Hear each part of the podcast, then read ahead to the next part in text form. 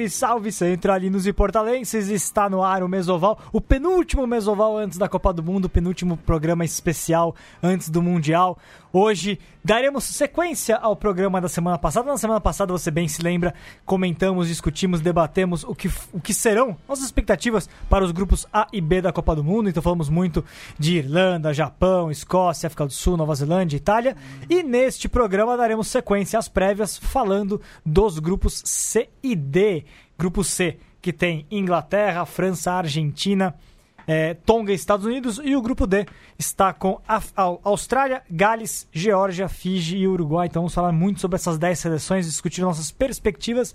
E com isso, para ir para o primeiro lugar, antes mais, vou apresentar o nosso, quem está sempre conosco aqui na mesa, Matias Pinto, cada vez mais no clima de Copa do Mundo. Eu sei que ele já vai estar olhando ansiosamente para mais um Mundial. Mundial de basquete agora, Mundial de Pô, mas depois. É brincadeira, né, velho? Os dois mundiais é, jogados em sequência do outro lado do mundo, É. a- aí não dá, né? É, com- complica o trabalhador brasileiro, né? Tem inteiros pra você ver, hein, Matheus? É, sim, sim, Então, tô, tô na expectativa. Eu já sabia, o Matias vai dormir um mês inteiro com basquete. Então, é um negócio incrível. Estamos aqui pra frustrar as suas expectativas hoje. Então, já que você já, se já começou a falar, ele está conosco e é rara a presença dele. E eu não pensei no bordão, então, HP, seja bem-vindo. Muito boa tarde, Vitor. Boa tarde a todo mundo da mesa, Mate também. É, vim aqui armado de chavões e opiniões pré-definidas já Ah, muito bom. melhorar o nível. Tava muito ruim aqui, só com o Diego Monteiro, então Então, vim abrilhantar a mesa hoje. muito bom. HP que tá de malas prontas pro Japão. Daqui a pouquinho a gente vai falar mais sobre as perspectivas da nossa viagem. Nossa, nossa, aliás, nossa cobertura que já começou, né, HP? Já, já começou com. A gente mandou lá o Ruas e o telefone, estão no Japão, encararam um tufão outro dia. Foi. sobreviveram.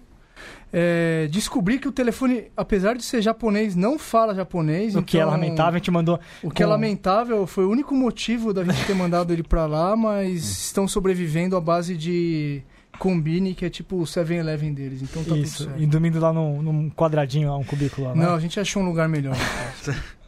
E ele é o homem mais cético do rugby brasileiro, sempre com opiniões ácidas, Diego Monteiro.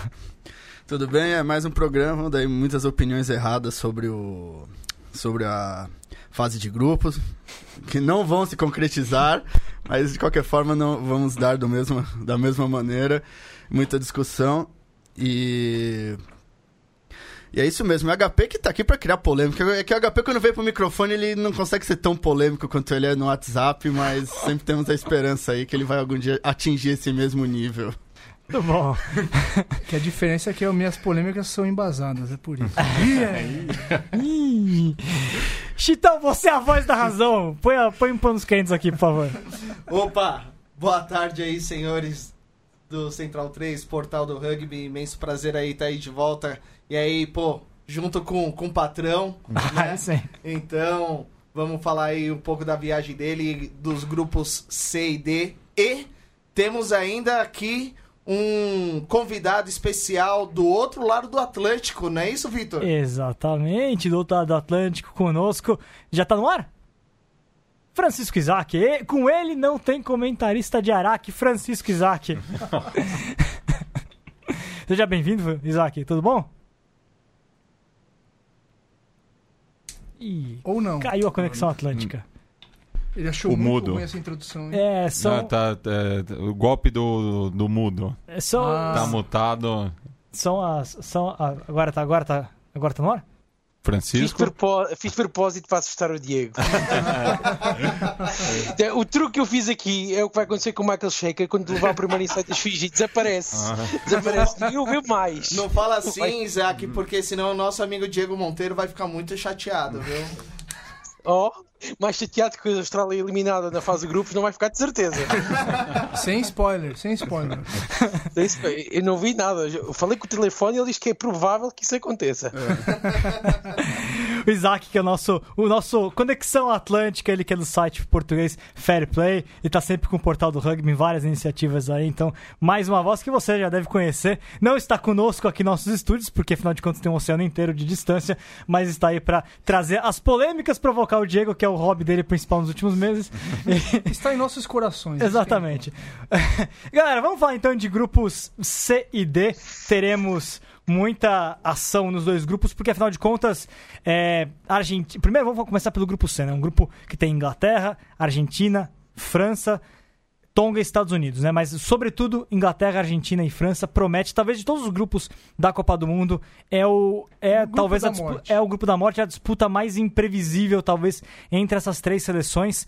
Senhores, o que esperarmos, primeiramente, da Inglaterra? Essa Inglaterra que veio numa crescente nos últimos, nos últimos tempos, claro, não conseguiu o, o título do Six Nations, que era algo que se falava muito, essa Inglaterra vinha com, com sede disso, mas também vinha de momentos ruins nos anos anteriores, né? Quando teve uma queda depois dos dois títulos do Six Nations, então é, foi um momento importante de reconstrução. A Inglaterra entrou numa crescente. É, de novo, Ed Jones é o treinador extremamente confiável, com seus problemas e suas virtudes, mas é um, é um treinador, um dos treinadores de ponta do rugby mundial. E aí, HP? Será que a Inglaterra pode de novo, pode finalmente sonhar com uma grande campanha? Na última campanha foi, foi desastrosa em casa, eliminada na primeira fase. Será que 2019 é o ano para a Inglaterra botar os fantasmas de 2015 para trás e sonhar grande? Pode. Próxima pergunta.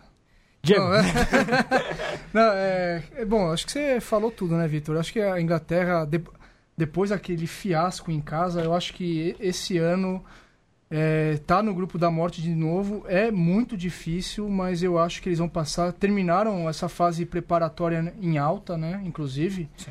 Então, eu acho que a Inglaterra não não vai ser o, o desapon... não vai desapontar nessa primeira fase. E, obviamente, a gente sempre tem que levar em consideração também a sequência de jogos, né? Isso é um negócio, é um fator que se levou em consideração na última é, análise, porque isso pode fazer toda a diferença. Então a gente vai ter a Inglaterra pegando, vai ter Tonga, vai ter Estados Unidos e depois que ela vai pegar as duas pedreiras, se eu não me engano, não é isso? É, vamos lá. A sequência da Inglaterra é dia 22, ela enfrenta a Tonga.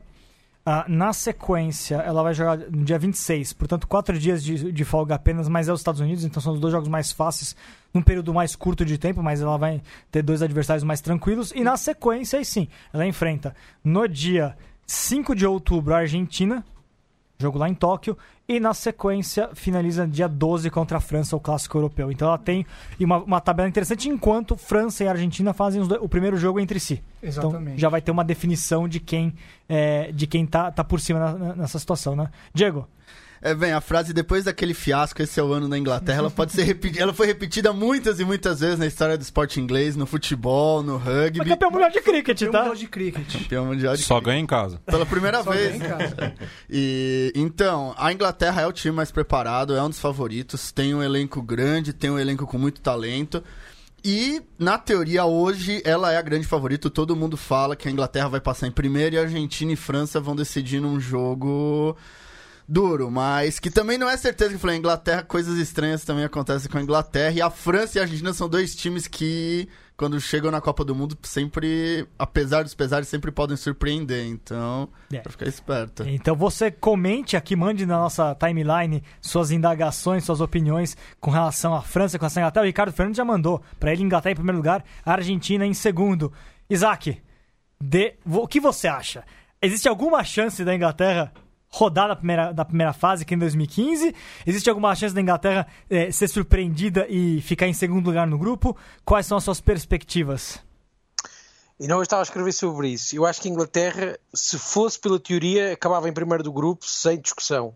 Mas eu acho que o fantasma de 2015 e o 2011, os 2011 ainda passaram da fase de grupos, mas foi, foi um Mundial inenarrável, com o Martin Johnson sempre a discutir com os jogadores e por aí fora. Há um fantasma que está na cabeça da Inglaterra. O Eddie Jones é muito forte nesta parte do, do, psico- do psicológico, às vezes um bocadinho forte mais, porque as pessoas não têm paciência para ouvir algumas coisas que ele dizem. E eu acho que a Inglaterra vai conseguir passar em primeiro sem problemas. Agora a Argentina, honestamente, vai acabar no terceiro lugar. Uh, Vejo a França neste momento melhor preparada que a Argentina. Não sei o que é que se passa com o Ledesma nos últimos meses, mas a conversa toda que se gerou durante o Super Rugby sobre os, os, Jaguar, os Jaguares e agora de repente esfriou. Eu acho que a Argentina não está bem. E aliás, deixa de fora uma série de jogadores que a gente achavam que é o Mundial e afinal não vão e não se percebe bem o que é que foi então este Rugby Championship, o que é que se passou, o que é que foram as invenções, porque é este o caminho. E eu já percebo muito bem o que é que vai ser a Argentina neste Mundial e não sei se um debacle da Argentina não será péssimo para o, futuro deles. É. O Júlio César, só ainda mantendo um pouquinho o assunto na, na Inglaterra, o Júlio César Gregório comenta: Ed, Jones preparou muito bem os ingleses, ele trouxe o tipo de jogo do Hemisfério Sul. A Inglaterra ela se modernizou nos últimos anos, né? Claro, é um- é uma equipe. Aliás, quando a gente pega é, essa Inglaterra, aliás, a Inglaterra que derrotou a França no Six Nations por 44 a 8, é bom lembrar disso lá em fevereiro. É uma equipe é, que conseguiu consertar problemas nos últimos no- neste ano sobretudo que ela tinha antes por exemplo na terceira linha. A terceira linha inglesa era um problema nos últimos anos né? A Inglaterra vinha sofrendo na questão do breakdown não tinha a mesma intensidade e o Red Jones conseguiu recuperar a força inglesa eh, na terceira linha sobretudo com a volta do Billy Vunipola que talvez seja o grande reforço que a Inglaterra teve para esse ano foi a volta dele a jogar muito bem. Mas Manu Tuilag muito bem também né? Manu Tuilag volta e volta para reforçar uma linha que é realmente poderosa né? Que tem jogadores como Johnny Bay finalizador Kokanasiga agora de, é, é, encontrando seu espaço. Tem aquela. O George Ford tá mandando super bem. Então, isso que eu ia colocar pro, pro Isaac também. Mas, Isaac, todas as- essas modificações, essas alternativas, soluções, na verdade, que a Inglaterra encontrou para este ano, o que, que você acha mais interessante? É a volta do- de Tuilag e de Billy Vunipola? Ou então, talvez, é Ed Jones voltando a apostar por um tempo, né? Agora nesse último jogo não, mas voltando a apostar no Ford como camisa 10, com o, o Farrell de camisa 12. Quais são as, as melhores soluções que o Ed Jones encontrou nesse, nesse ano? Bem, eu não sei se vocês têm a mesma opinião ou não, mas acho que a Inglaterra, a par da Nova Zelândia, é a seleção que tem mais soluções para todas as posições. De- teve- Deu-se ao luxo de deixar uma série de jogadores de fora, ah, alguns que eu gostava bastante, o Rob Shaw, por exemplo. Eu percebo que as pessoas ah, fecham os olhos quando se ouve esse nome, mas acho que foi um jogador sempre muito importante. Mas olhando para isto, o regresso do Tuilagi, acho que ninguém acreditava que o Tuilagi chegasse ao Mundial intacto. Estava toda a gente a apostar que o Tuilagi magoava-se no joelho ou no ombro, ou nos dois ao mesmo tempo, porque é uma coisa normal no Tuilagi, eh, e que não chegasse. E o Bill- o Billy Vinipoli é a mesma coisa, que era o grande medo se também não magoava-se, ou levava um cartão vermelho, ou algo que fosse, fosse diferente, ou voltasse a fazer um like no post do Fallout, não sei. Eh, que- é uma cabeça mágica. problema, Mas eu acho Deu problema. isso é, aí. deu problema, Vamos e entretanto próximo- é, vamos deixar essa pro, E- pro grupo D, essa aí. é. E entretanto ficou, mas é, depois na Austrália, a Austrália não fa, o Fallout não faz, faz falta na Austrália. Perderam tantos jogos. Mas já volta, vamos lá à Austrália. Mas a Inglaterra eu acho que é a seleção que mete mais medo, a par da África do Sul e da Nova Zelândia, porque realmente quando entra o jogo é aquilo que aconteceu em, em Twickenham contra o País de Gales e contra a Irlanda. Não para. E se o Tuilagi começa a ser lançado, é que não para mesmo. Depois tem o, o na Siga. Atenção que eu aprendi isto com o Figiano, que não é Coca na Siga, mas Toca na Siga. E eles gozaram comigo porque Coca na Siga em inglês pode levar para outra, outros cantos. Oi, Diego. É, esse, time da, esse time inglês, pra você, é mais forte onde? Soluções da linha ou do pack de forwards? Porque a gente olha uma- uma- um, um- pack inglês que tem Billy Vunipola voltando a jogar o seu auge, mas junto com o Mauro Itoje, os últimos jogos dos dois juntos foram fenomenais. A, a- a- é- é a formação que a Inglaterra vem e as, e- e as possibilidades que a Inglaterra vem trabalhando na sua, na sua terceira linha, na sua segunda entrada com, com Mark, do, tanto seja do Mark Wilson, é, To- Tom Curry, enfim. O que, que você vê dessa Inglaterra é, de fortalezas e de talvez algum ponto algum ponto negativo que pode te magoar. Eu sei que você gosta dessa palavra. O... Não, acho que o que o Isaac falou é um time muito equilibrado. É um time que tem muitas opções, tanto na linha quanto nos forwards. Mas eu acho que se eu tivesse algo que me preocupar, acho que a Inglaterra às vezes falta um pouco de imaginação na linha. Às vezes depende um pouco do Farrell, tá num bom dia. Aí não consegue fazer o jogo fluir. Só daquela maneira do hemisfério sul com muita velocidade. E acaba tendo dificuldades com isso. Mas acho que é muito equilibrado os dois. Diego, da cabeça do Farrell ou do ombro do Farrell? É que eu não sei hoje em dia o que é que tem mais imaginação. Pensei a mesma coisa. Pois é. E vamos, bom, e passando a Inglaterra, então, já que o o Isaac deu a, a deixa, vamos falar um pouquinho de Argentina. Essa segunda força que parece que virou terceira subitamente. Gitão, a gente falava de, de Argentina, você tá, tá é, incomodado com algumas ausências, talvez, aí da, dos jogadores europeus que não acabaram não entrando para a seleção argentina. Ó, só pegando aqui, das, da convocação do, Mar, do, do Mário Ledesma, ele colocou na equipe, deixa eu só pegar certinho, é, vamos lá, dos, só três jogadores que atuam na Europa, só o Juan Figalho, o Nico Sanches e o Ordapieta, deixou o Facundo Isa de fora, o Inhoff, que é o ídolo do, do Diego, também tá de fora. Gosto muito dele. E aí? Caramba, tá, tá sentindo, tô sentindo mu- muita falta, principalmente no, no Scrum argentino. O Scrum argentino perdeu muito, as formações fixas não, não estão igual era há quatro, cinco anos atrás, que tinha aquele respeito. Tudo bem que eles ganharam muito com o Super Rugby, é, aquele jogo aberto mais rápido, mas o, aquele tradicional Scrum argentino tá um pouquinho de lado e ele não vai ter tanta força para essa Copa, viu? É. O...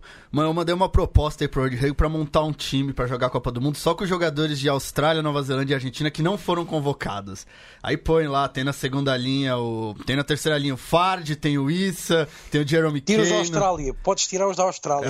Não, mas espera aí, Diego, Tem você vai o- colocar também o, o Israel Fulon? Rafael Flau não tá jogando agora. Mas se tivesse no auge O dele. Will também seria- Skelton, tem o Ayerza. Ah, o Temos- Skelton, pelo amor de Deus, cara, esse é tamanho. né?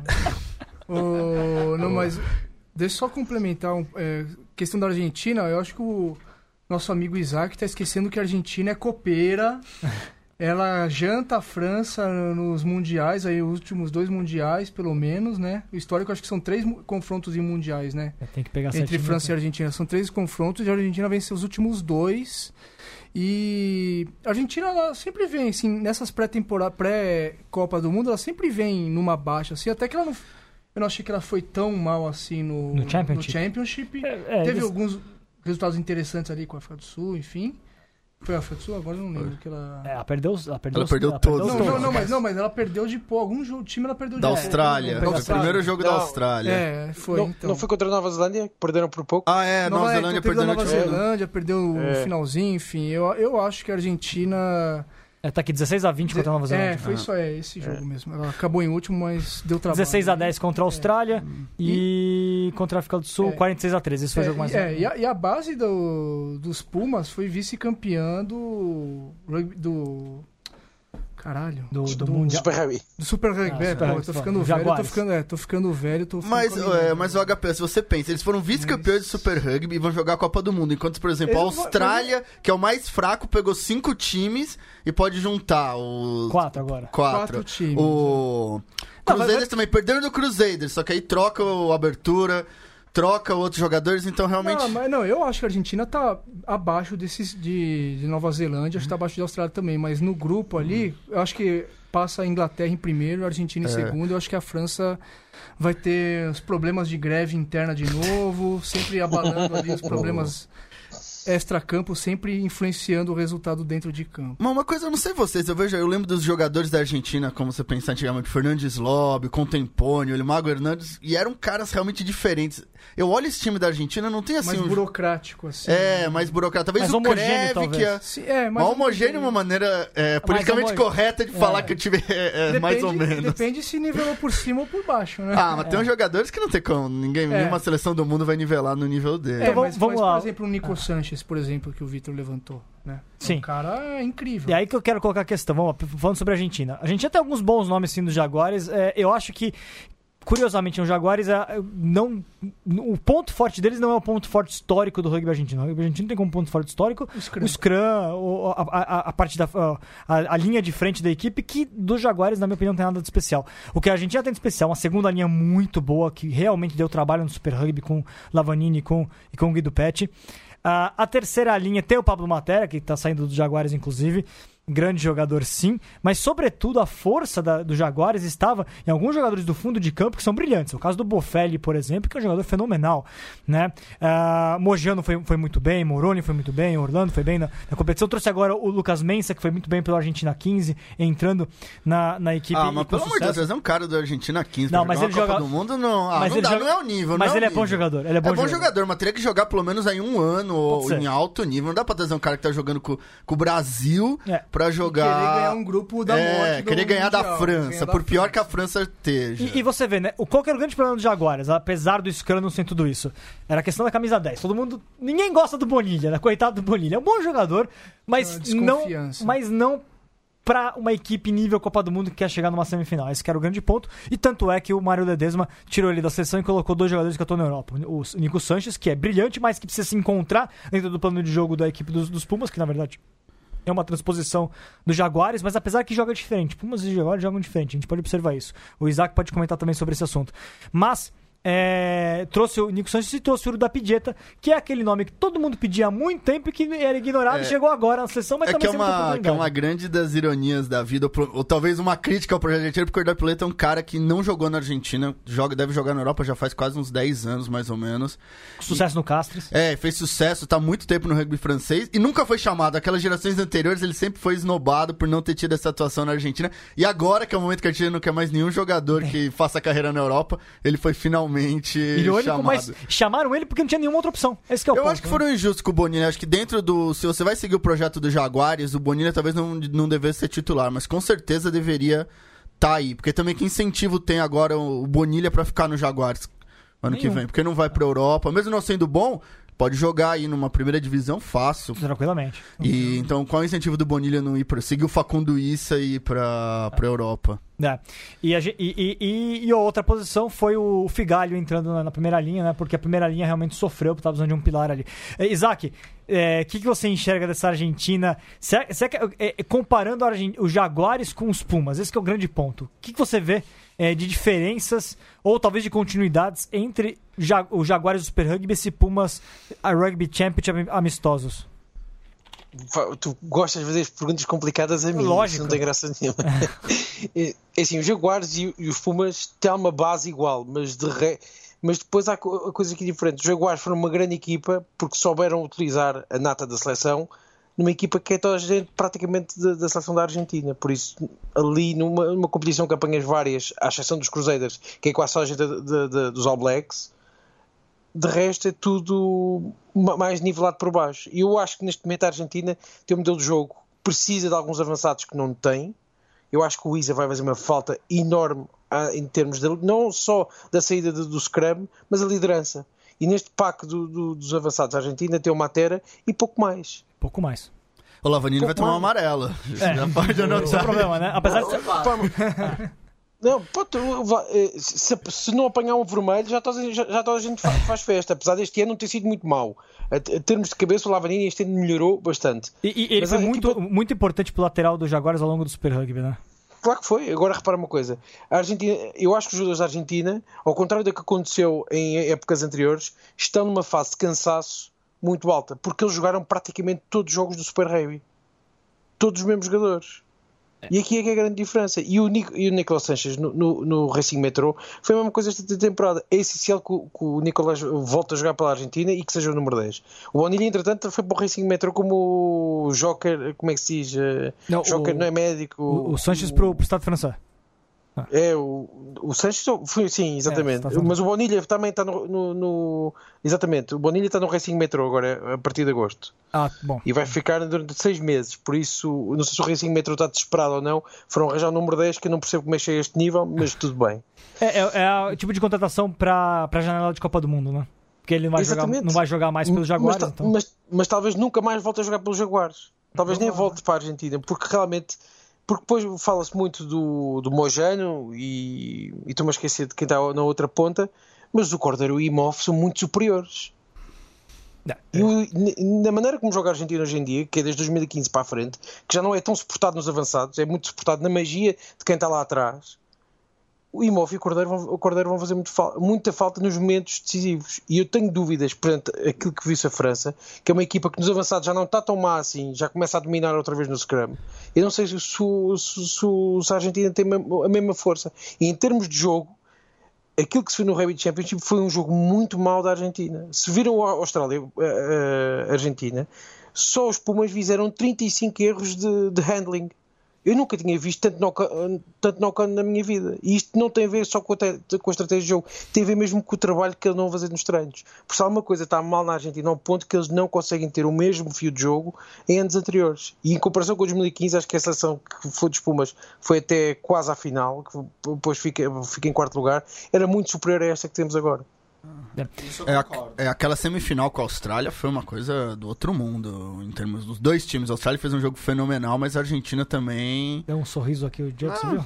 Ah. Austrália. Ah, o... Então, é, realmente é, acho que é exatamente isso que o Isaac falou. Esse time argentino, acho que tem muita dificuldade. E deixar, eu não me conformo, deixar o Issa, o Ihoff E e, o o Cordeiro. Cordeiro de, De fora, fora, o é. Ayerza de fora, que é um bom jogador, a Argentina tem problemas na primeira linha.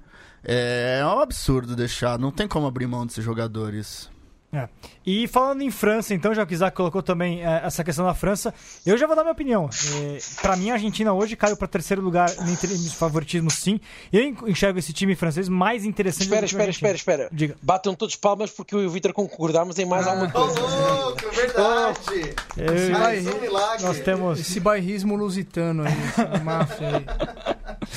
Mas o. Eu acho que a Lua tá começando a se tangir a Marte, viu? É isso. Não, mas a, Fran- a- a França. é, a França passou péssimos momentos, mas era uma questão muito mais de gestão da sua seleção e de como conseguir fazer com que esses jogadores saiam dos clubes focados na seleção e que montem uma seleção realmente coesa, com uma lógica é, de funcionamento que não vinha acontecendo antes. A França agora tem uma lógica. Por mais que o Jacques Brunel chegou desacreditado na seleção, o treinador da, da seleção francesa, ele encontrou um caminho para a França. Isso é inegável. É, até surpreendendo muita gente, inclusive eu, inclusive Isaac. A gente falou antes sobre, sobre isso em artigos, em, em- em opinião de, de podcast, que, meu, na, a gente achava que não era a solução Jacques Brunel. E o que aconteceu? Jacques Brunel deu uma, deu uma cara, deu uma cara para a seleção francesa. E o material humano da França é muito farto, é muito rico. E, e nu- o problema da França nunca foi falta de material humano, né? E O elenco desse ano é estelar, assim como foi da última Copa, mas é isso que você falou. É resolver os pontos extra-campo, né? É, mas eu acho que houve uma evolução de geração da última Copa para essa, porque o Jacques Brunel conseguiu retirar alguns jogadores veteranos que não estavam rendendo e não eram mais positivos para a seleção francesa. E ele encontrou uma geração jovem que foi campeã mundial M20, inclusive, que já vem mostrando Romani, Tamac. vem crescendo desde os mundiais. Quem acompanha o Campeonato Mundial M20, a gente sempre cobre no portal do rugby, vem numa evolução a França, vem trazendo jogadores importantes, que é algo que se cobrava dos clubes franceses no passado, que eles não apostavam na categoria de base, só traziam jogadores estrangeiros, eles passaram a apostar na categoria de base sim. Existe uma cota que os clubes franceses podem utilizar é, de, de salário para ser pago só para a categoria de base, o que acaba não afetando o salário de, de jogadores estrangeiros, então é vantajoso para todo mundo. E, e a França tem uma seleção hoje. A gente tem. Só, eu acho mais interessante da seleção francesa essa combinação que o Brunel conseguiu encontrar de veteranos. Aí tem veteranos que são muito positivos, com o caso do, do Guilherme Guirradot, que é o capitão, hooker da equipe, que é positivo, mas mesmo a posição dele está sendo eh, tá, de alguma maneira ameaçada pelo, porque o Camille Chá, que é o hooker reserva, é muito bom, talvez até melhor do que o próprio Guirrador. Isso a gente pode falar mais na sequência. É, o Jefferson Poirot, como, como pilar, é o capitão, assumiu a capitania da seleção. Na linha, tem o Fofaná, tem o, o Medar, tem o Johan Rouget de volta para a seleção, que é um cara muito positivo para a seleção. Então a França fez. O Maxime Machenot não é, é o reserva do, do, do Dupont, ele é, só que ele é, ele é o veterano da camisa 9 e é um jogador de muita qualidade que pode mudar o estilo de jogo da França quando for necessário, se o Dupont não estiver rendendo. E junto com esses veteranos, a França trouxe justamente, justamente os jovens. Esqueci de falar também do Serran. o Luiz Picamore também entre os, entre os Mas veteranos muito você deixa positivos. pro amigão falar. É né? lógico. Mas da, da categoria nova tem, no packet forwards, o Gregory Aldrich, excelente terceira linha, vem, vem numa crescente com a seleção. O Arthur Iturriá também, o, da, da terceira linha. Na, na, e dentro, da, dentro da linha francesa tem o Serran, tem o Dupont para Scrum Half, tem o Intamac, tem o Thomas Ramos, que não jogam ambos. Né? Normalmente é o Thomas Ramos joga de abertura no Toulouse e o Intamac joga normalmente de centro, mas o Brunel gosta de colocar os dois como opção de abertura. Ah, enfim, o Penaud é muito bom jogador na ponta, jogador lá do Clermont. Na verdade, do Clermont, mas a maior parte dos jovens vem do Toulouse, né? A escola do Toulouse vem trazendo jogadores de, de extrema qualidade, né, Diego? É, bem, a França eu acho que a França não vale muito a pena fazer previsões porque não, é impossível. A França pode chegar e perder todos os jogos e ser o maior desastre de todos os tempos. Ou ela pode chegar e ganhar todos os jogos. e Ser vai campeão tá- mundial. Como foi os. É, É. calma aí, né? Campeão mundial talvez um pouco difícil, mas chegar É. numa final que nem chegaram em 2011 não é. E não vai ser campeão, quarta vice? A Ué, é cruel, a hein? França- Sabe, a não, França é o Vasco da Gama do é, rugby, A França, né? então, a França é a grande incógnita ó, e de saber. Eu acho que eles têm uma geração brilhante. Acho que a questão hoje do técnico é saber se vai jogar os veteranos ou se vai jogar a molecada e Essa é a questão, é. e tá. Eu assim, se eu eu acho que eu queria ver eu chutar o pau da barraca e botar toda essa molecada de titular pra ou isso ou estourar ou Ou estourar. Não dá. ou afundar. Afundar. E eu não gosto muito do Camille Lopes. Eu jogaria com o Dupont e o Tomás Ramo, que é a dupla que eles são realmente jogadores diferentes. Talvez eles se apequenem na Copa do Mundo, mas se eles jogarem o que eles podem jogar, é, realmente eles, Itamaki de centro, é realmente é um time, uma molecada que Penou na ponta. penou na ponta que pode fazer muita diferença. Mas aí eu não sei se o técnico vai ter essa, essa coragem de deixar isso. Maxime Medar, Johan Rouget, todos esses caras. Então, ô, Colocar HP os- deixar os medalhão de fora. né? Então Deixa dá pra colocar o Picamores ou não? Aí eu deixo pra você e pro Isaac aí. Vitor Quinta Série. Ah, É, essa, essa é a autoridade do Terceira rugby linha. brasileiro. Oh, pergunta sobre a terceira linha francesa. Não, mas é, a França tem uma tem, tem- uma, uma, uma junção interessante, né, de, de jogadores jovens e jogadores veteranos, né? Uhum. Não, com certeza, acho que é o que o Diego comentou, assim, mas eu, eu não acho que ele vai fazer essa aposta de, ah, vou colocar os, os caras novos pra brigar, eu acho que vai, vai ser um misto mesmo, mas o Serran e o Nitamak, pra mim, eu acho que tem que ser... Serran é ser- melhor que o Dupont? Hã? Serran é melhor que Ah, não sei, pelo que eu vi de seleção, eu confesso que eu não vi muito, mas pra mim eles estão tá demais, cara. Então, Isaac, dá seu voto dá aí o seu de voto de O Isaac que é um Minerva. fã incondicionado do rugby francês. qual a sua linha preferida, a parte criativa da França que você colocaria em campo? Se eu pudesse fechar alguma das ligas do mundo, seria a francesa. Era logo. Que recalque. Ué, Exatamente, o francês ficou para sempre na minha ca- minha cabeça como más notícias, por isso, não. Mas olha, Se fosse inglês, ele abraçava, é, isso? Não, não, não. É como a Grécia. Grécia, não, Grécia não existe para mim. É, uma, é um buraco ali no mapa mundo. A Grécia não existe. Para portugueses não existe Grécia. Grécia, nem sabemos o que é que é isso. Mas voltando à França, na questão do Dupont Serra, é assim, eu gostava de ver o Dupont com, com o Tomás Ramos, porque foi a dupla que fez sentido durante o, top 14. Agora, será para a seleção francesa que isso garantiria o, o melhor da, da França? Porque senão aí tínhamos que pegar pelo exemplo que é os Crusaders, que, que era o Brinol com, o Ishimunga. Será que faria sentido só porque foram os melhores da- de uma equipa serem os da seleção francesa? Eu gosto muito do Serrans, que é completamente. É, uma- é sempre misterioso aquilo que ele vai fazer com a bola. O Dupont é mais certinho, é mais, eh, mais na li- linha de uma formação clássico. Agora o Serran, o Serran nunca sabe, não sabe o que é que está a pensar, não, sabe como é que faz. A maioria dos colegas da equipa se- conseguem seguir, há outros que não. O Picamol, por exemplo, adora jogar com o Serran porque fazem linhas de, de- de ataque completamente diferentes. Junto ao Ruck, então, um com o outro são perigosíssimos, porque o Picamol, apesar de ser muito pesado e, e muito alto, consegue fa- facilmente mudar a linha de corrida. Já não tem é, o mesmo pulmão de antigamente, em que corria metros e metros e metros, mas continua a fazer diferença. Eu acho que, por exemplo, o Picamol não vai ser titular, vai estar, vai estar no banco. O que é mais, uma ameaça ainda maior, porque entra a qualquer momento. Agora, entre Dupont e Serran, eu acho que vou para o Serran também. Mas, Isaac, mas em termos de abertura, você acha que o Camille Lopes tá nesse nível também? Porque é um jogador que realmente não me convence muito jogando. Eu, eu gosto muito do, do Tomás Ramos, mas para o jogo que o, o Jacques Brunel gosta de fazer com a França, o Camilo Lopes faz muito mais sentido. Porque o Serré é mais misterioso, por isso faz coisas com mais risco. Mas o Camilo Lopes é o abertura clássico, por isso faz as coisas certas. Ao pontapé é fantástico, a, a defender também é, é bastante bom.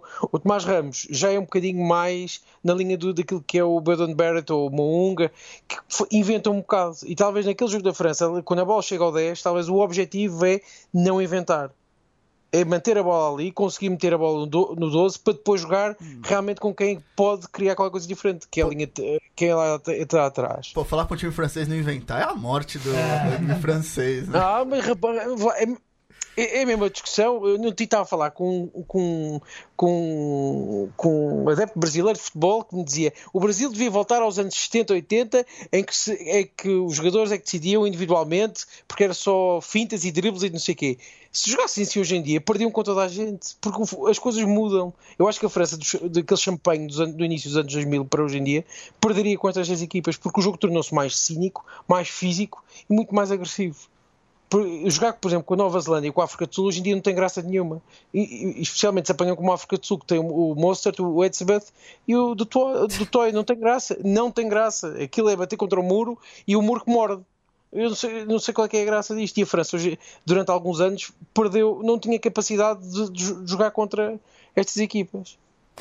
E senhores, os outros dois, antes da gente finalizar esse grupo para passar pro grupo D, o que esperar de Tonga e Estados Unidos? Será que os dois têm condições de atrapalharem algum dos outros três? Será que alguém é candidato, Argentina, França, a perder ponto, conseguir um vexame histórico contra Estados Unidos ou contra Tonga?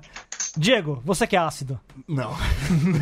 Acho que Tonga e Estados Unidos vão jogar uma competição à parte, pra, vão jogar um jogo entre eles aí pra ver. Tonga vai jogar um pouco pela honra das ilhas. Tomou 90 pontos na Tomou 90. É como Austrália e o pessoal Uruguai, das ilhas não é? é meio maluco também, uns caras meio estranhos podem entrar onde é que eles estão assim. Não tinha bem também Funa, não tinha Veaíno, É, talvez com os dois O pessoal campo. das ilhas, se pegar um dia que os caras acordam e falam, vamos jogar rugby, também é difícil. Mas acho que pra ganhar nesse grupo é. Vamos sair jogando de mão das 5 de defesa. É, né? isso mesmo, uma coisa assim, vamos- talvez. É assim, né? É, só se a Argentina realmente estiver muito mal, começar a perder muito, perder, tomar uma lavada da França e já desanimar, aí talvez corra o risco, assim, não. Então vamos é olhar pra altamente- tabela. Então vamos olhar pra tabela se essa tabela é arriscada com relação aos jogos contra esses dois times, que eu acho que é o mais importante olhar a tabela nessa hora. É, eu acho que ele pode, assim, podem complicar algum jogo, mas vencer acho muito difícil, até porque tanto os Estados Unidos quanto o Tonga, eles não têm consistência nos 80 minutos. Esse é, acho que é o grande ponto. Eles não têm a fisicalidade dos outros três times pra suportar uma carga de ataque muito grande da Inglaterra, França e Argentina. Então vamos lá. A Tonga estreia contra a Inglaterra, portanto, muito difícil pra Tonga. Os dois times descansados, muito complicado Aliás, pra seria um Tonga. começo clássico pro, pra Inglaterra perder de Tonga na É. primeira rodada. Nova Zelândia, é, França na Copa do Mundo 2011 É, perdendo pra Tonga, né? Não, Exato, não nos é. esqueçamos disso. É, na, Estados Unidos estreia também contra a Inglaterra, mas a Inglaterra já. Talvez a Inglaterra mude os dois elencos a pros dois jogos. Exatamente, ela não vai pôr o time titular nos dois jogos, eu acho. Vai misturar. 100%, vai É. misturar com certeza, depois chegar com o elenco forte e descansado pros outros Ah, não sei não, hein? A Inglaterra Jones vai querer começar Fica com, com medinho, Tonga pra, é, não é, querer pra vacilar, né? Lá, talvez. falar, ó... E botar os reservas contra os Estados os Unidos. reservas com os Estados Unidos. É, talvez. Assim, acho que o Talvez. primeiro jogo não acho que ele vai entrar, porque eu falei, vai que. Tonga É, vai. Engrossa e já, então me- vai meter aí 50, 60 pontos em Tonga se puder, obviamente, já pra começar. Pode ser também, pode Pode E aí, ser Tom- porque pode ser que ah, o saldo de pontos pode prevalecer no, no final. Pode, pode ser importante. Se tiver uma Isso. vitória de cada lado entre os três, entre, entre os três Inglaterra, França e Argentina, Pode isso é ser o determinante. é. Fazer ponto bônus contra a Tonga e contra os Estados Unidos vai ser crucial pra todo mundo. Né? Isso, é, isso é Ah, bastante. mas acho que se você não fizer ponto bônus contra a Tonga e Estados não- Unidos, realmente não você não pode merece querer ser passar, campeão do é, mundo, né? Mas, Você não merece passar. Sem desmerecer a nossa audiência tonganesa, É. né? Mas- Aliás, o Gaio Fato tá aqui, abraço pra ele, Rei Feleche. foi- é, que foi... Ele que foi o Ataxê de Tonga. Ataxê de Tonga no troféu mundial. Ele acredita em Tonga, os outros eu não sei, mas ele acredita. É.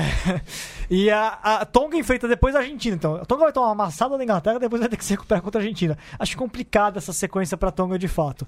E vai ser intervalo de uma semana ou quatro dias? Ah, Um o, o primeiro jogo de Tonga é no dia 22, o segundo jogo é no dia 28, seis dias. Seis não, tá, dias, tá, é, tá, tá- tá pra- tranquilo. dá Não, pra melhor recuperar. é tá o ah, o calendário de Tonga, acho que tá o melhor de todos do grupo. Ele porque tem descanso todos- sempre. É, todos de uma semana. É, que teve, acho que em 2011, eles estavam aquela polêmica que todos os times, asi- é, da- os polinésios, tinha quatro dias de descanso. Que porra é essa? né? É, então, uh, Chitão, então você que tá com aquela bela. uh, o, quem acaba entre os dois sendo prejudicado é os Estados Unidos, né? Porque os Estados Unidos joga com menos descanso contra a Tonga, né? É, eu acho que Estados Unidos está com uma tabela bem ruim, porque já começa com a Inglaterra, depois já vai em seguida para a França e, e logo depois é a Argentina. Então Mas- ou- vai, ou- chegar, ou vai eles- chegar com Tonga. É, mas eu, é, mas eu acho que é mais provável. É, eu acho que é mais provável que é, Tonga, Estados Unidos é, rodem o elenco, porque sabe, vai perder do. Sabe que a derrota da é Inglaterra, esses então vou querer pra jogar fresco contra os Estados Unidos. Isso aí ter uma vitória boa, já garantir vaga na Não, próxima. mas pra garantir vaga na próxima tem É. que bater ou Argentina ou Ah, França. é verdade. Esse que é o grupo, esse grupo é mais difícil. É, Mas, nos aí- é, é mas conseguir. E, Vitor, você que sabe tudo, ou pelo menos diz que sabe tudo. Não, Ainda vou fazer isso. um fact- um fact-checking de tudo que o Vitor fala. Que, é, que nem aquele. É... Quanto é que foi o último Tonga Estados Unidos lá naquela competição do Pacífico? Eh, Deu vitória de Tonga. Vou preciso conferir sim. Tá vendo como eu sei tudo? De cabeça assim você me pegou. Vou conferir, vou conferir. Mas, mas, mas de qualquer maneira, os dois precisam dar um- conseguir uma vitória, uma vitória histórica contra Não, um time. eu acho que os Estados Unidos é pior que Tonga. Acho que os Estados Unidos não tem chance, vai cumprir tabela. Não, Por eu mais acho que- esforço que... eles tenham. Eu já, League acho, não. eu já acho que é, Estados Unidos vai bater Tonga, porque tá sendo uma das melhores seleções que os Estados Unidos está levando. Ah, mas isso pode dizer também o quê? Pode- Isso quer dizer o que é a melhor seleção dos Estados Mas o Unidos? Chitão tem um Mas ponto Tonga bom. tem muito rugby. Tonga, eu acho. É que eu acho que o Chitão tem um ponto bom, porque a Tonga foi muito mal agora nessa preparação pra Copa do Mundo. sim, né? sim, a preparação dela É. tá muito ruim. Esses 92 a 7 contra a Nova Zelândia realmente assustou, né? Assim, um placar muito elástico mesmo pro. É, Tonga não enfrentou os Estados Unidos, viu, Diego? É. Só pra Ah, era pegadinha. Ha! Não, não, é, eu lembrava que teve a competição do Pacífico. Os Estados Unidos ganhou um jogo importante contra alguém, mas eu não lembro contra quem. É, Estados Unidos. Não, Estados Unidos derrotou. É, aqui, ó, venceu, venceu Samoa. Mas aquele jogo foi bastante polêmico, porque teve um try que teve que. Foi anulado erroneamente e tal.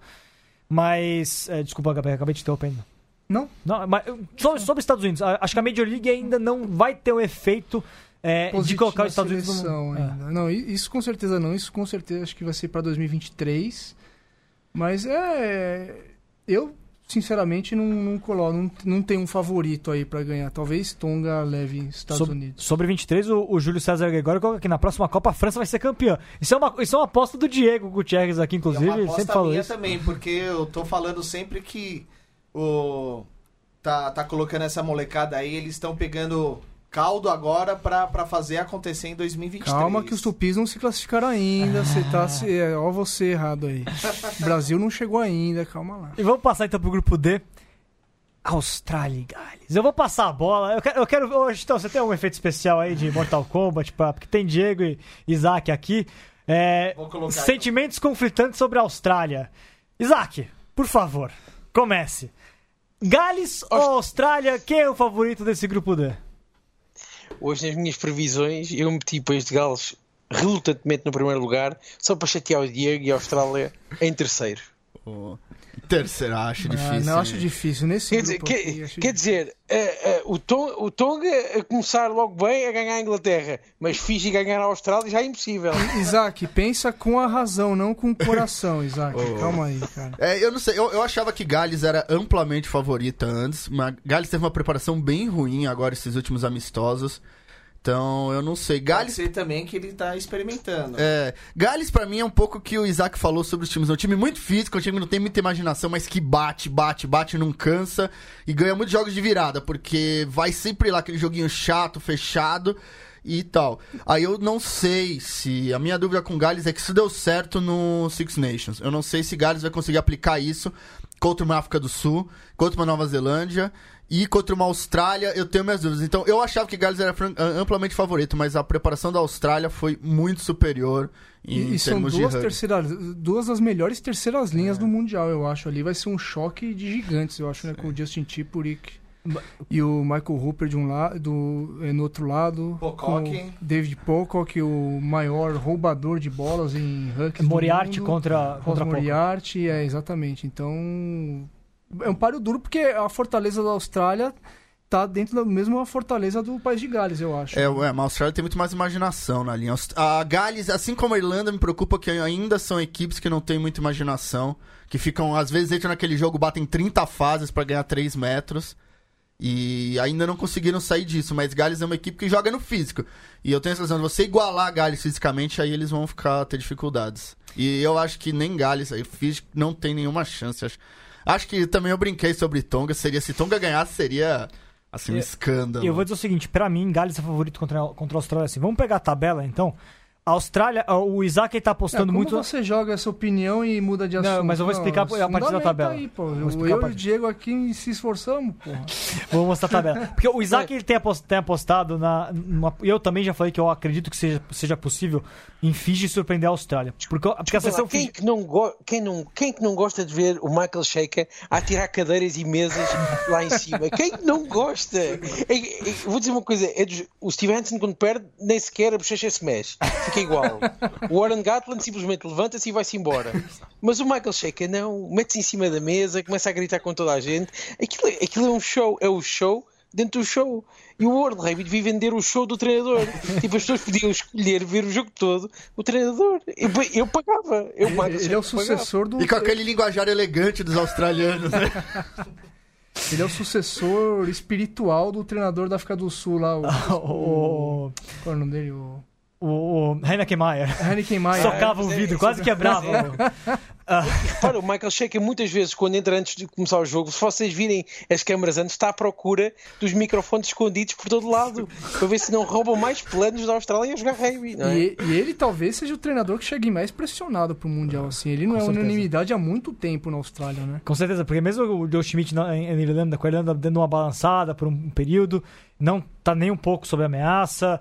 É, talvez exista um questionamento na Escócia com relação ao Gregor Townsend hoje, ma- e o Jacques Brunel já, É, vai, não, vai- já vai sair, que, né? depois que ele anunciou os 31 nomes, com certeza gerou um monte de ruído na Escócia. É. né? Amor de- E o, e, o, e o Jacques Brunel já avisou que vai sair, né? Ele não continua, então não é nenhuma questão com relação à pressão mais. Então, é, de fato, acho que o mais pressionado é o Michael Sheikha, né? Eu vou passar a. Quando quando a gente fala de Fiji, Fiji veio com uma seleção para a Copa do Mundo. É, talvez a melhor seleção que Fiji, em termos de nome a nome, que Fiji já colocou em campo. A né? melhor sele- seleção belga, né? É, é, é, é Fiji e a Bélgica do futebol. Porque. Eu digo, vai, Finge vai ser a zebra, viu? Não, Fiji tem, Fiji tem uma linha fenomenal, mas Fiji evoluiu demais nos seus forwards. Tem segundas linhas e terceiras linhas de altíssimo nível na seleção fijiana. A gente fala de Nakarawa, fala de Kunatani, Mata, vai, vai, Tani Boruto, Yato. É uma seleção muito forte, inclusive no pack de forwards. Sendo a primeira linha, que não é nada de especial, mas é razoavelmente competente, o restante do time é muito bom. É, é lógico que falta a questão de treinar junto, falta um monte de coisa para Fiji ainda se tornar e se materializar com uma seleção que vai, vai competir para chegar num quar- um quarto de final. Mas o primeiro jogo da Copa do Mundo em, da Austrália e de Fiji é o confronto entre eles. E aí a gente fica na, expectativa. A Austrália venceu Samoa agora, um jogo tranquilo, na verdade, mas não foi nada demais também. Será que, esse, será que esse time australiano ele corre risco de ser surpreendido no primeiro jogo? Dois times. com a Austrália pressionada por correr um resultado melhor, um Rugby Championship, o Gil falou, ah, foi melhor a preparação, mas o Rugby Championship também teve seus momentos de baixa ali na Austrália. Então, assim, será que a Austrália não corre sério risco no primeiro jogo? Por, por ser primeiro jogo, por ser É, estreia. Então, o primeiro jogo é sempre difícil. Eu, pessoalmente, acho o contrário bem. A Austrália costuma jogar melhor nas Copas do Mundo do que joga durante o ano, enquanto o Gales é exatamente o oposto, sempre joga pior na Copa do Mundo. E uma coisa eu acho que o que. Eu, na verdade, eu veria. uma- Eu não sei se posso estar falando grande bobagem, eu veria mais perigo pra Gales, que a Austrália conhece os fijianos. Eles jogam na Austrália, eles passaram pela. É uma tem parte só todo na o Europa inter- É, a maioria tá na Europa. É. a maioria tá na maior. Ela conhece o rugby fijiano. Os australianos têm um contato com o rugby fijiano, tem um montão de pessoal das ilhas jogando no Super Rugby. Inclusive Ele- na tem um seleção monte- australiana. É, inclusive Tem na seleção. Tem bastante fijiano que se na Coroibete, Kerev, é, é, é, Turidrani. o. Kuridrani. Então, é, eles me parecem melhor armados pra eles é, esses, é, esse jogo do que até mesmo Gales, que joga contra uma seleção que não joga C, uma seleção diferente.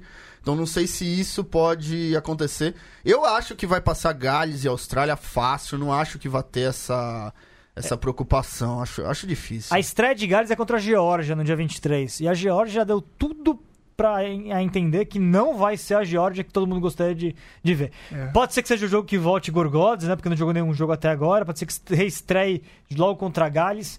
Mas a, o que Diego jogou. Dubar gostou disso, né? Mas o que Gales jogou, o que a Geórgia jogou contra a Escócia, Contra a Escócia, não dá é, nada. deu, baixou, jogou um balde de água fria em quem esperava a Geórgia como virando talvez a terceira força do grupo, ou até complicando, mas eu acho que não.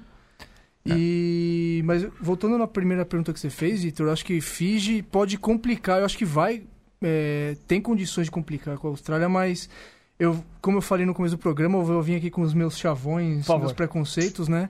É, os times polinésios, não- eles geralmente eles pecam na, no quesito na disciplina, né? No que assim, né? disciplina tática principalmente. Então, é, eu acho que Fiji tem um grande elenco sempre e tem a, a magia deles a- também, obviamente no Seven muito mais, mas o 15 também a gente vê essa criatividade, essa inventividade.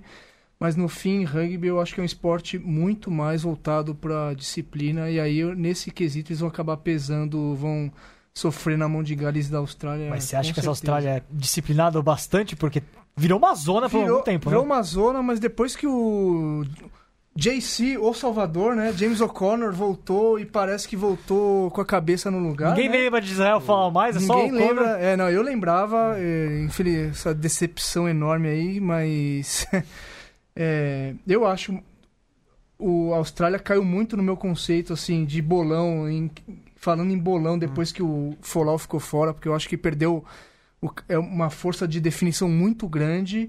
O James O'Connor nem de perto su- é, recupera, su- supre isso, essa ausência do Folau. Mas a Austrália fez um bom Rugby Championship, na minha opinião. Tomou uma paulada no, no final aí da Nova Zelândia pra largar de ser besta, de ganhar dos caras, né? E, e a, a derrota contra a África do Sul foi, foi também. Foi, é, também, é, mas enfim, eu acho que a Austrália leva melhor aí. Ô, Isaac, é, você acha que Curtley Beale, jogando com a camisa 15 na Austrália, faz ninguém sentir falta de Fallout? Eu honestamente prefiro ver o Cartilho Bill a 15 do que o Fallout. E não tem a ver com as, com, com as questões uh, extra-rugby. Apesar de, de, do dia que o Fallout fez aquilo, para mim estava completamente excluído de qualquer prática desportiva para o resto da eternidade. Oh. Mas o, o, Bill é muito mais inteligente e muito mais um jogador do, do coletivo do que o Falau. O Falau joga bem quando a equipa está a jogar muito bem. Singra por cima, porque, porque resulta. Agora vamos ver as, as, derrotas que a Austrália teve. Por exemplo, aquela vitória. Eu não lembro se foi vitória ou derrota que tiveram com a Escócia em 2017 ou 2018. Ah, pensei que só vai de 2015. Não, 2015, é. 2015 é, era para ter Gilbert perdido. Foi não, não é o Mundial, foi no, amiga, foi é. amigável que fizeram. Uh, se não foi 17 ou foi 18, foi no verão. É, não, eu... não vou lembrar. Acho que foi no começo do. Foi Deve ter sido ano passado retrasado. Não, acho não perdeu pra Escócia, perdeu? Eu vou confirmar pra então, vocês. Talvez mas perdeu continua... pra Irlanda e perdeu pra Gales, mais ou menos feio. Continua a análise que eu já, já busco a informação. Descobre a informação, se faz favor. Mas o Fallout é um jogador que é, realmente no Super Rugby faz, faz muita diferença. Agora, na Austrália, fartou-se de fazer ensaios quando estava no seu melhor. Hoje em dia, o Fallout não é um jogador que joga para a equipa, não está preocupado com as questões táticas, é um jogador que dá muito espaço não defende assim tão bem como, como, se pensa e não, não está muito preocupado com o jogo coletivo, está preocupado em brilhar individualmente. Foi, aqui, foi sempre aquilo que, onde ele era, era fantástico. Eu Bem, gosto o... do Cartilho O Cartilho Desculpa, Vitor, estavas a dizer? Ah, eu já achei para a resposta para você. Em 2017 foram duas vitórias da Escócia, 24 a 19 na Austrália e 53 a 24 na Escócia. Alguém quer comentar? não sei, eu não sei. E o Fallout estava a jogar nos dois. Por isso eu não sei se alguém quer comentar, ou, ou porque quando as pessoas diziam ah, se eu falar a Austrália não ganha, já não ganhava. O problema não está, o problema, o problema nunca começou na ausência do falar ou não.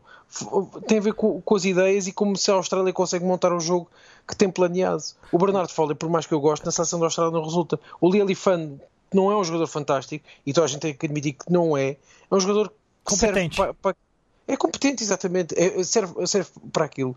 Agora, a Austrália depende muito dos, dos, dias. E se os jogadores entram com a cabeça no jogo, porque se cada um entrar à sua maneira, as coisas vão correr muito mal. Vão pôr toda a pressão no, no Karevi para andar para a frente e vamos ver se o Karevi consegue. O James O'Connor é um bom suplente, não é para ser titular. É estas invenções de última hora, eu não sei se, se fosse jogador da Austrália se sentia bem ver o O'Connor de repente a vir do nada e jogar. Mas é, eu, por exemplo, acho, é, por exemplo, eu acho mais importante a vinda do, do Nick White como solução ao Genia. Muito mais importante. E, e jogou bem já. E jogou muito bem já. Exato, e é por aí agora o Fallout neste momento, neste momento e nos últimos dois anos não faz falta na Austrália. O Curtley Bill tem um problema, é a cabeça. Quando começa a derrapar é por aí fora. Ele faz aquele jogo fantástico contra os All Blacks em Perth e depois, quando foram jogar lá uh, a Auckland, foi terrível. Isto tem a ver com os dias. Agora eu falo, eu vi muitos jogos que não queria defender, só queria ter a bola nas mãos. E depois era aquela. Depois entrava, batia e perdia a bola. É, que, é, é as duas coisas que eu digo às pessoas. Parece que a Nova Zelândia nos últimos 4 anos não dominou o rugby por, por completo, não andou a limpar toda a gente uh, até se cansar e que o Baden Barrett ganhou a toda a gente e marcou ensaios a todos, e que o Falau não jogou os jogos todos da Austrália porque jogou e perderam. E perderam com a Escócia. E perderam uma Escócia que foi só brilhante quando teve lá o Verne Cotter.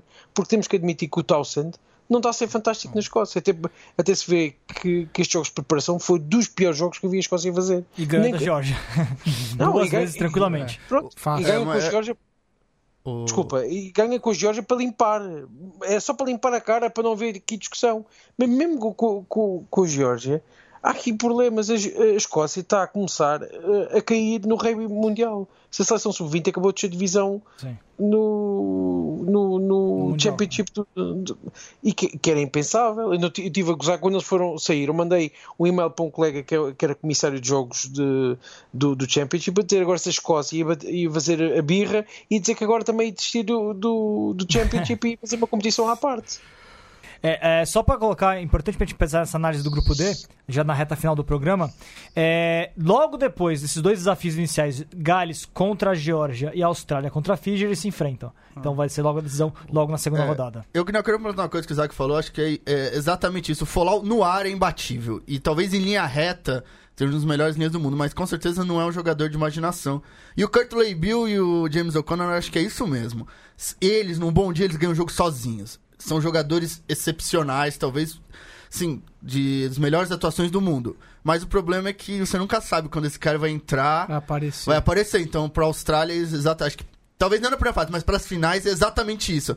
Se eles entrarem numa semifinal, numa quarta final e falar, não, hoje a gente vai jogar tudo que a gente sabe, aí não tem pra ninguém. Mas eles também podem entrar e completamente desaparecer. Mas de qualquer maneira, na minha opinião, ainda Gales é o favorito pra esse grupo. Apesar da Austrália ter, ter material humano, Gales é um time muito melhor, muito melhor é, é, gerido.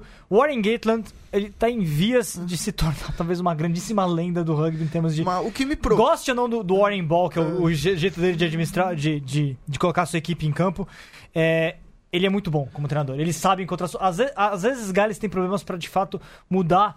é, o rumo de algumas partidas. Talvez falte um pouquinho mais de criatividade também. Apesar que eu gosto do Dan Biggar, acho que no final das contas o Dan Biggar junto com o Gary Davis é uma dupla boa. Talvez falte um, um reserva, mas o Rhys Patchell tem talento pra isso. É uma questão dele conseguir se encaixar nessa equipe.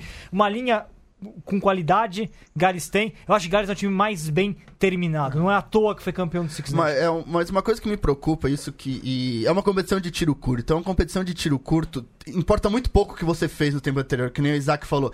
Ah, os últimos quatro anos a Nova Zelândia dominou. Dominou, mas perdeu, doi- perdeu agora os jogos. E são, no final, são quatro jogos, ou até três. É a quartas, a semi e a final. É isso, são três jogos. Às vezes a quarta ainda é um time pior. Então não me deixou preocupado o Gales porque jogou mal a preparação. Pode entrar e fazer, mas você não precisa ter quatro anos fantásticos pra ganhar uma Copa do Mundo. Você precisa ter quatro jogos pra ganhar uma Copa do Mundo fantástica. Não, Seis semanas. Não é, bem, não, é, não é bem assim. Atenção, repara, o país de Gales este ano é Grande Slam, mas o que é que foi o resto do, do, destas nações dos últimos 4 anos? É, nada demais. Nada. É- é- Até ressoou muito mal a certa altura. É que a Austrália Este também ano- não foi sólida, esse que é o grande problema, né? Sim, não, mas Não, a Ga- Gales ganhou da África do Sul, que há muito tempo não ganhava. Gales ganhou da Austrália, que não ganhava há muito tempo. Gales teve Jogos um... bem feios, aliás. Mas Gales joga feio. Gales não vai. Gales pode ser campeão do mundo. Mas vai ser aquela paulada, É, paulada Gales até do o outro time não a can- história do- É, até o time cansar e tentar jogar. E aí a Gales vai resolvendo um try feio lá, um passe do Bigger. E, mano, é isso. Gales é isso. Não pode achar que vai ter um rugby champanhe de Gales. Gales vai bater, bater, bater e torcer pra, pra não cansa, pra cansar.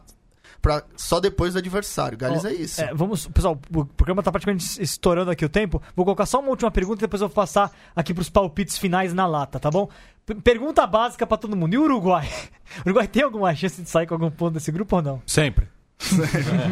Ah, eu não sei. Eu, tenho, eu acho que se o Uruguai tiver no melhor dia da vida deles e pegar os outros times no mau dia, talvez Georgia ou Fiji, você tá falando? é, dê um trabalho pra Georgia. Não, se o Uruguai tiver no melhor dia, os jogadores estiverem no melhor dia da vida deles e pegar uma Fiji ou uma Georgia num dia meio mal, talvez com uma pequena chance de sair com uma vitória. Eu lembro no Mundial passado, o Uruguai fez um jogo bem honesto com o Gales. Foi? É.